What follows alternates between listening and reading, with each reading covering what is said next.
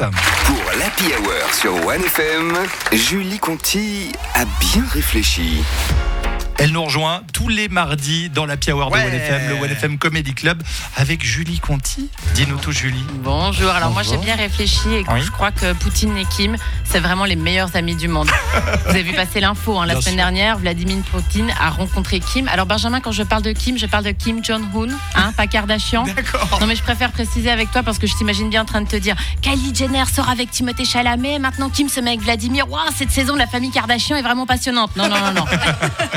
je te parle de Kim Jong-un, le dirigeant suprême de la Corée du Nord. Quand tu utilises le mot suprême pour parler d'un dirigeant et pas d'une volaille ou d'un poulet, l'ambiance elle est tout de suite moins appétissante. hein.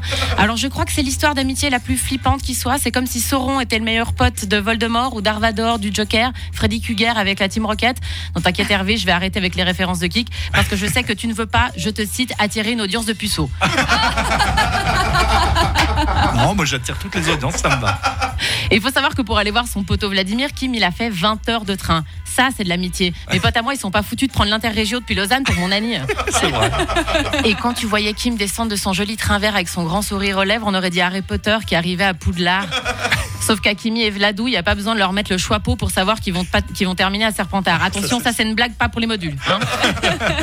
On critique Kim. Nanana, c'est un dictateur. Nanana, il affame son peuple. Nanana, il bute ses opposants. Ok, mais le mec se déplace en train. Hein il prend pas l'avion. Si ça, c'est pas la preuve qu'il se soucie de son prochain. Bon, faut dire qu'avec les images de Prigogine, l'ex-meilleur copain de Poutine, en train de faire la chute libre sans parachute cet été, je peux comprendre que Kim ait hésité à prendre son billet Ryanair pour aller rendre visite à son copain Vlad. hein. Alors, les spéculations vont bon train quant à la nature des échanges entre les deux leaders. On parle d'un accord autour des armes et du nucléaire, mais moi je crois que comme toutes les meilleures amies du monde qui se respectent, ils ont juste échangé des astuces beauté. Hein? Poutine a partagé le nom du chirurgien qui lui fait ses injections et ses liftings, parce que le mec il a la tronche tellement tirée que la dernière fois qu'il a réussi à cligner les yeux, les droits de l'homme étaient encore respectés en Russie. Et ouais, et ouais, je dénonce. Oh là là, Julie est engagée. Et Kimi, c'est sûr, lui, il est venu parler de sa routine capillaire, parce qu'une coupe pareille, ça s'improvise pas. Non mais euh, c'est pas un peigne qu'il doit utiliser pour faire sa coupe géométrique, c'est une équerre. Et je pense que cette coupe improbable, c'est une vraie preuve de pouvoir. Parce qu'il n'y a qu'un dictateur et son pouvoir de coercition qui puisse te permettre de porter une telle coupe sans que tout le monde se foute de ta gueule. C'est clair. Je peux te dire que si Alain Berset avait plus de pouvoir, c'est sûr, il se, re- il se laisserait pousser une coupe mulet. Hein bon, il lui faudrait du pouvoir et des cheveux, bien sûr. hein. Et comme tout vron- euh, vrai copain, Kimi et Vladou, ils se sont échangés des cadeaux à la fin du séjour. Trop chou Alors évidemment, ils se sont pas offerts les fameuses box cadeaux découvertes du macramé que t'as reçu de ta belle-mère à Noël dernier. Oh mais belle maman, il fallait pas. Non mais sérieusement, fallait pas m'offrir cette merde. Non, Kim est rentré de Cor- en Corée du Nord les bras chargés de gilets pare-balles, de fusils et de drones de combat. Et ça, c'est beau parce que c'est la preuve que Vladimir et Kim sont vraiment meilleurs amis à la vie, à la mort. Bravo, Julie Conti. Ils se sont échangés un fusil.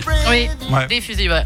Alors, outre les commandes euh, effectivement de, de fusils, mais je crois qu'ils sont remis Oui, ils euh, sont officiellement vraiment remis, un, euh, un beau fusil. Ils, avec un beau ruban, voilà. on Ils imagine. se sont montrés leur fusil, quoi, en gros. Et C'est ça. Kim est même reparti avec une, une espèce de combinaison pour pas être vu euh, avec les caméras thermiques. Ah oui Ouais, Ah, Ah ouais, je savais oui, il a reçu plein de beaux trucs. Non, mais C'était le concours de qui avait le plus long fusil, un peu, en gros, finalement, cette C'est histoire. toujours ça hein, chez les leaders. Bah oui. J'étais assez angoissé de cette rencontre, moi. Ouais Et ben là, elle l'a